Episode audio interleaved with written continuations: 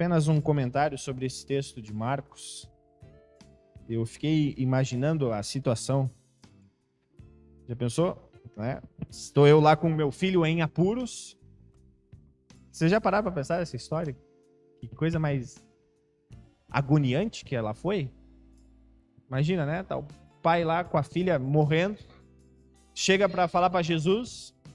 Aí Jesus, não, só um pouquinho, que eu quero ver quem tocou na minha roupa. Oh, Jesus! minha filha tá morrendo. Já pensou se ele tivesse celular, né? Porque, não, o cara tá aqui querendo ver quem tocou na roupa dele. não, mas vem logo, já tá morrendo, vamos fazer outra coisa. Que, que aflição que o Jairo não deve ter passado, né? Mas ao mesmo tempo eu fico perguntando: será que também ele ficou nessa aflição? Quem já passou por um momento muito tenso na vida, parece que ao mesmo tempo em que você quer que tudo se solucione, parece que você não sente o tempo passar.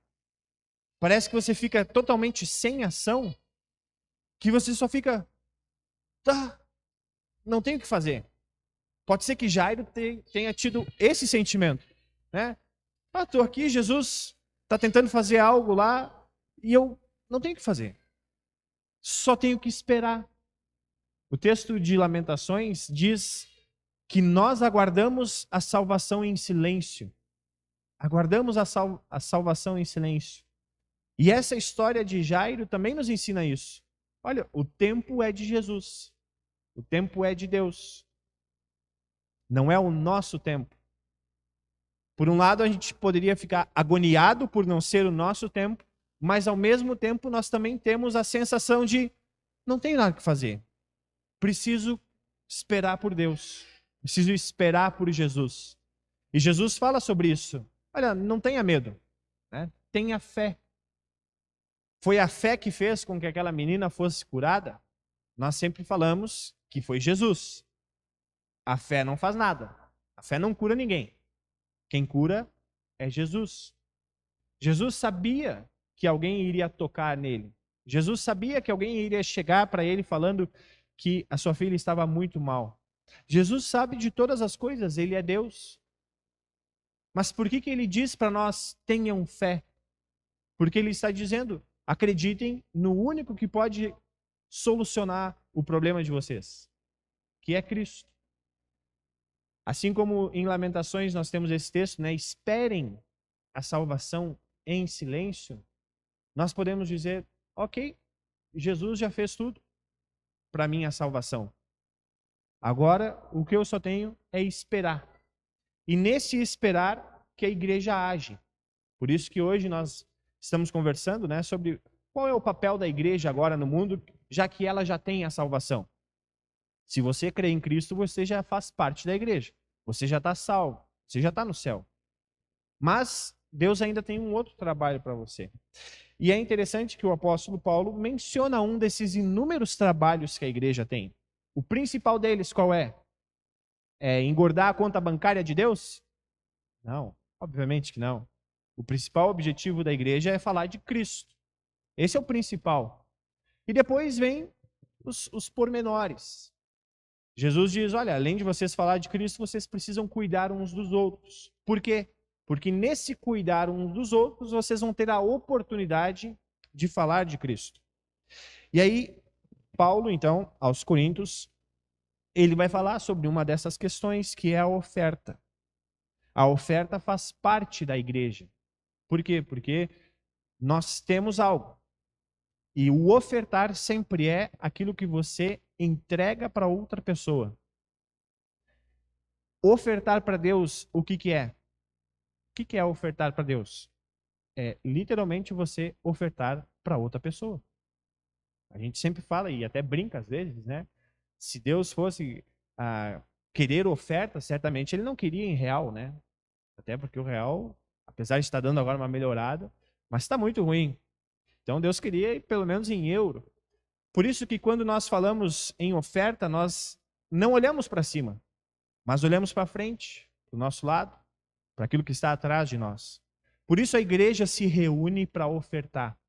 Porque através dessas ofertas, como nós sempre lembramos, nós podemos enviar mensageiros para se falar da palavra de Deus, nós podemos fazer com que pessoas estudem, se dediquem, se preparem para continuar ensinando essa palavra de Deus, e nós podemos, de várias maneiras, levar Jesus. Como a gente sempre coloca aqui, né? através de uma cesta básica, através de um agasalho, uma conta que é paga, algo assim, nós podemos falar: olha, a gente está fazendo isso, mas não quer nada em troca. O que eu quero que você escute é sobre Cristo. E aí entra a palavra generosidade.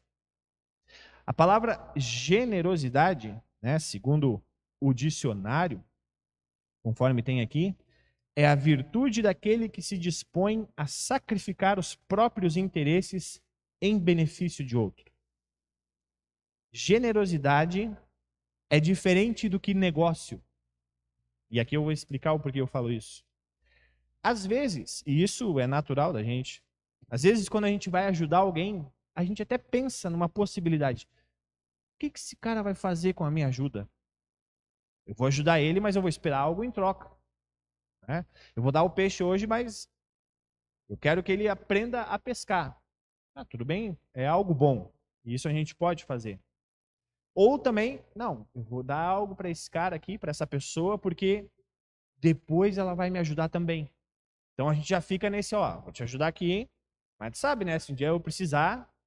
Bom, isso entra um pouco nessa palavra que a gente tem como negócio. É um bom negócio eu ajudar as pessoas, porque o dia que eu precisar vai ter alguém. Generosidade já é uma palavra que diz: olha, você ajuda e ponto.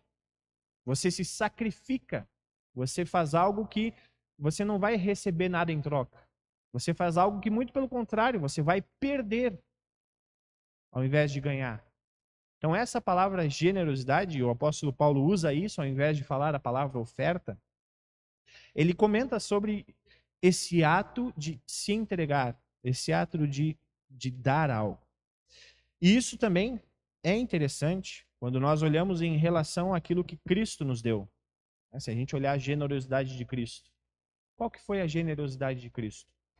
Ou nós poderíamos perguntar: Cristo fez um negócio com a gente? Ó, eu vou morrer por, por vocês, mas vocês só vão, digamos assim, uh, receber os benefícios dessa minha morte, dessa minha ressurreição, se vocês fizerem algo por mim.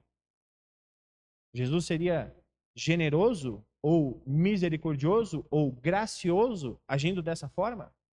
Não, ele estaria fazendo um, um câmbio ali, né? Estaria fazendo um negócio. Olha, eu vou morrer por vocês, eu vou dar salvação para vocês, mas vocês têm que fazer algo em troca. Não é assim que funciona. Diante da salvação de Deus, nós recebemos tudo gratuitamente. O apóstolo Paulo, então, até usa isso. Ele fala né, no versículo 9: Olha, Jesus era totalmente rico, se fez pobre. Jesus se tornou pobre para estar e dar algo a vocês. E aí vem uma outra pergunta. Ah, então eu preciso ofertar da mesma forma que Jesus se ofertou? Não, porque nós não somos Jesus. Nós não somos perfeitos. Nós não temos como dar a nossa vida por todas as pessoas. Não tem como fazer isso. Mas Jesus nos ensina a amar o próximo. E dentro desse amar o próximo, essa palavra oferta ou nós até poderíamos colocar, né, essa palavra generosidade, ou até mesmo a palavra servir. Ela já vai junto nesse pacote. Por isso que em todos os momentos da nossa vida, nós servimos a Deus. Nós servimos a Deus. E como é que nós fazemos isso? Nós fazemos isso através das coisas mais simples do nosso dia a dia. Ali está a nossa principal oferta sermos bons pais, mães, filhos, empregados, patrões, sermos pessoas boas. É isso que vai fazer com que a gente fique ofertando a Deus o tempo todo. Ah, pastor, mas e o não crente? Ele também oferta a Deus? Também, só que ele não sabe disso. Ele também oferta a Deus, só que ele não sabe disso. Por quê? Porque ele está cuidando também da criação de Deus. A única diferença é que ele não sabe ou não quer crer que tudo que ele tem e recebe é do próprio Deus. Ou seja, nós servimos as outras pessoas com o que Deus nos dá. E se a gente parar para pensar e ser bem sincero, seria muito difícil nós conseguirmos qualquer coisa sozinhos. Né? Às vezes a gente pode ter essa fala em relação a outras pessoas, né? Oh, quer tudo de mão beijada. Eu trabalhei, suei, né? fiz de tudo para poder ter o que eu tenho hoje. A gente pergunta, será que ninguém te ajudou? Será que ninguém te deu instrução? Será que ninguém te ensinou como é que era para fazer as coisas? Você conseguiu totalmente sozinho ter o que você tem hoje? A pessoa me conta. Não. Certamente alguém me ajudou. Então, essa disposição, essa generosidade, nós aprendemos diretamente de Deus, quando nós olhamos tudo aquilo que Ele nos dá. E aí, então, nós vamos para o serviço. E aqui, agora, como o apóstolo Paulo, lá no versículo 16, eu não sou o apóstolo Paulo, muito menos o queria ser, mas como pastor de vocês, como pastor dessa igreja, eu também preciso falar exatamente as palavras do apóstolo Paulo lá no versículo 16 do capítulo 7. Estou alegre por poder confiar completamente em vocês, na congregação Cristo Vive, aqui da, do Vale, né? Porque agora nós já abrangemos mais outras cidades, então é do Vale do Paraíba. E por que, que eu digo dessa felicidade? Infelizmente, é, agora nesse momento, é, é, praticamente eu estou fazendo as entregas e indo conversar com pessoas das quais as doações feitas aqui por essa congregação são administradas, são entregues. E eu queria gravar vídeos, mas eu não, eu não gosto muito disso. Mas a alegria que essas pessoas têm em receber algo que às vezes é muito insignificante, né? É meio quilo de carne moída. A alegria que essas pessoas têm de saber, poxa, mas eu nem sou dessa igreja, né? mas eu nem participo. Ah, como é que o senhor ficou sabendo que eu estava passando por alguma necessidade, né? E aí normalmente elas querem dar algo em troca. Esse dia a dona Edna entregou, olha dona Edna, e, e aliás, só para te avisar, essa pessoa te agradece muito que a dona Edna entregou um monte de retalhos para fazer máscara e ela está vendendo essas máscaras. E ela estava muito feliz. Ela conversa, conversa muito, né? E aí ela pegou e disse assim, pastor, mas eu preciso fazer alguma coisa. Pelo menos aceita um vale cap. aí, eu disse assim, não, vamos fazer o seguinte, você preenche e aí você concorre, então. Não, mas é para a igreja, bota o nome da igreja lá. Ela para concorrer no Vale Cap. Aí eu disse, essa alegria que é contagiante. Né? E essa alegria, eu digo, a gente vê, porque no momento de, de complicação, a nossa igreja sempre tem algo, mesmo que seja pequeno, para lhe entregar. E isso não é o pastor, isso é a congregação como um todo. Todas as cestas básicas que nós estamos entregando, eu faço questão de pessoalmente conversar com a pessoa né, de ver como é que, como é que ela está, se ela está precisando de, de alguma coisa além daquilo. Né?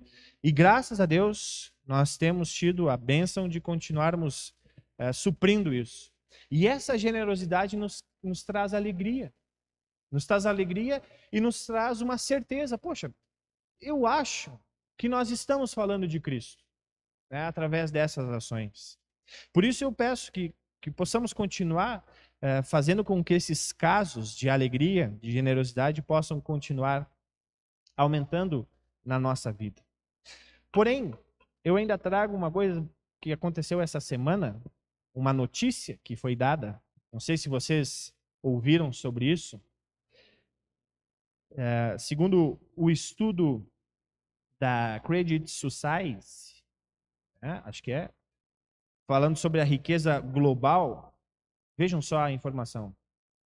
A fatia da riqueza nas mãos de 1% de que está no topo da pirâmide avançou em vários países no mundo em plena pandemia. E no Brasil, ela alcançou inéditos 49,6%, ou quase metade da riqueza total do país. Ou seja, daríamos para dizer que 50% da riqueza do Brasil está na mão de 1% dos seus 213 milhões de habitantes. Eu, eu sou a favor de que a pessoa trabalhe e tenha o seu conforto e tenha a sua riqueza, né, que ela trabalhe para isso e faça isso. Mas não posso concordar com o extremo. Com o extremo eu não posso concordar. Porque lá no versículo 15, o apóstolo Paulo faz uma citação de Êxodo. Ele diz: Ao que muito pegou, nada sobrou. Ao que pouco pegou, nada faltou. Isso também não é questão de, uh, digamos, simplesmente um assistencialismo e entregar, dividir a riqueza da mesma forma para todo mundo e, e dane-se. Também não é esse o ponto. O ponto é sempre o equilíbrio. É difícil nós vermos pessoas literalmente torrando dinheiro em coisas insignificantes, enquanto tem gente passando fome. Independente da situação que o cara está lá passando fome. Eu não estou ali para julgar por que, que o cara está passando fome. Eu sei que ele está passando. Poderia ser eu, por que, que não é? Por causa da geografia. Porque pela graça de Deus, você tem mais hoje do que aquele cara. Mas se Deus quisesse, você não teria nada. É? Então, esse olhar que nós temos para essas indiferenças ou para essas diferenças, ele precisa ser no mínimo, uh, no mínimo nos fazer refletir. É? Será que eu preciso de tudo isso que eu tenho hoje? Não. Vou ajudar aqui os meus familiares. Né? Vou ajudar os que estão mais perto. E isso os pais fazem. Os pais são doutores em se sacrificar des, dessa forma, né? de entregar a pessoas que não produzem nada, né? de entregar a eles tudo aquilo que eles lutaram e trabalharam durante tanto tempo. Assim, o apóstolo Paulo está convidando os coríntios a fazerem isso olhando para os macedônios. Os macedônios, né, passando por tantas dificuldades, conseguiram ajudar algumas pessoas. Vocês também podem fazer isso. O que os impede? Essa pergunta a gente pode sempre ser feita, né? O que nos impede? Confesso que, particularmente, o que me impede muitas vezes é o julgamento. Por isso, em certas situações, eu nem quero saber muito da vida da pessoa. Confesso isso. Esses dias eu fui entregar uma cesta básica, eu já contei isso aqui, e saiu um moleque com cabelo pintado, unha pintada. Um moleque com 15 anos. E o meu primeiro julgamento foi: mas que que não está trabalhando? Por que, que não está trabalhando? Aí eu, não, não, vou entregar aqui, né, os pais estão precisando, né? E infelizmente a gente não tem o, por que dar os nossos conselhos para outras pessoas, mas às vezes isso nos atrapalha. E às vezes eu fico com o pé atrás. Poxa, vou levar lá de novo. Será que eles não estão se aproveitando daquilo que a gente está fazendo? Se eles estiverem se aproveitando, isso vai acontecer e vai a máscara vai cair logo, não a nossa. A nossa tem que ficar levantada. Mas se isso acontecer, vai, vai cair logo, porque é Deus que está cuidando. Isso é outro ponto, e agora, por último, que eu quero que vocês sempre lembrem. As nossas ofertas, aquilo que nós damos, é Deus que nos deu e Ele que direciona para onde nós vamos ajudar. É Deus que coloca no nosso coração essa vontade de ofertar. O que, que a gente faz? A gente barra essa vontade. Mas quando nós entregamos tudo a Deus e falamos: Deus, guie o meu coração para poder ajudar as pessoas, Ele certamente vai colocar situações na vida de vocês. E para encerrar, uma dessas histórias engraçadas de generosidade e como Deus faz as coisas acontecerem. Eu fui no Atacadão, todo mundo conhece o Atacadão. Fui fazer umas compras lá, junto com as cestas básicas. Pensei, vou comprar um chocolate para mim. A minha esposa não tá aqui. Vou comprar para mim. O que, que eu fiz? Peguei um chocolate só para mim. Não levei para minha esposa. Aí a gente sai daquela do atacadão e para ali na, no semáforo. E vem um cara pedir dinheiro. E eu olhei, poxa Deus. o meu chocolate. Aí eu pesou a minha consciência e disse, cara, vou ter que dar um chocolate pro cara, né? Aí fiquei sem chocolate. Aí um sábio me disse o seguinte: não, era para ter comprado um para você e para sua esposa. Aí na, no, no semáforo você entregava da sua esposa e ficava com seu. Mas eu digo, é muito interessante essas lições que às vezes Deus vai nos dando, né? A, a nossa consciência pesa, né? E poxa, se eu pude comprar aquilo, eu posso também distribuir. Não vai fazer falta para mim. Não vai fazer. E se fazer falta, alguém vai estar tá aí para me ajudar. Alguém vai estar tá aí para me socorrer. Por isso, generosidade, conforme o apóstolo Paulo fala aqui, é entregarmos aquilo que recebemos de Deus. Não para Deus, mas para outras pessoas. E que essas pessoas possam olhar para essa, essa ação e falar: estou alegre por vocês estarem falando de Cristo através dessas ações.